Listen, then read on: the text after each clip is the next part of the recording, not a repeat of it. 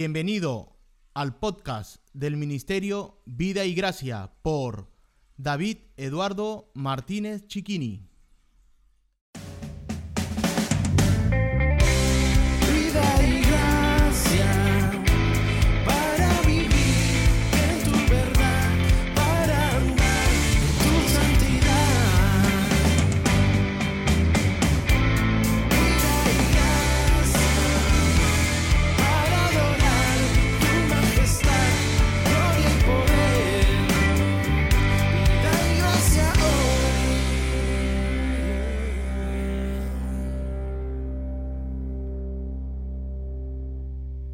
Hola, bienvenidos a Devocionales 365 días con JC Rail, gracias al Ministerio Vida y Gracia. Hoy estaremos en Lucas 1, del 26 al 33, y dice así.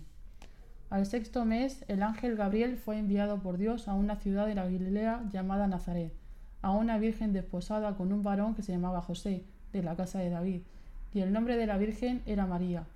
Y entrando el ángel en donde ella estaba, dijo, Salve muy favorecida, el Señor es contigo, bendita tú entre las mujeres.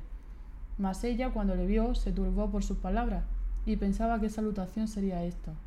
Entonces el ángel le dijo, María, no temas, porque has hallado gracia delante de Dios, y ahora concebirás en tu vientre y darás a luz un hijo, y llamarás su nombre Jesús.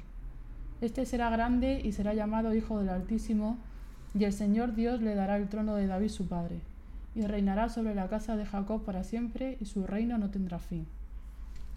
En estos versículos tenemos el anuncio del acontecimiento más maravilloso que ha ocurrido en este mundo, la encarnación y el nacimiento de nuestro Señor Jesucristo.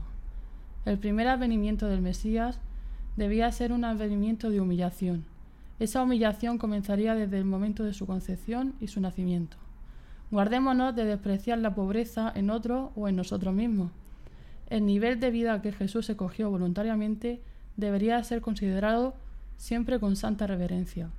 Debemos resistirnos a la común tendencia de nuestros días a inclinarnos ante los ricos y a convertir el dinero en un ídolo, y no debemos fomentarla. El ejemplo de nuestro Señor es suficiente respuesta para un millar de máximas serviles bastante corrientes entre los hombres acerca de la riqueza.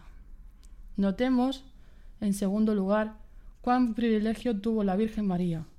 El lenguaje que utiliza el ángel Gabriel con ella es extraordinario.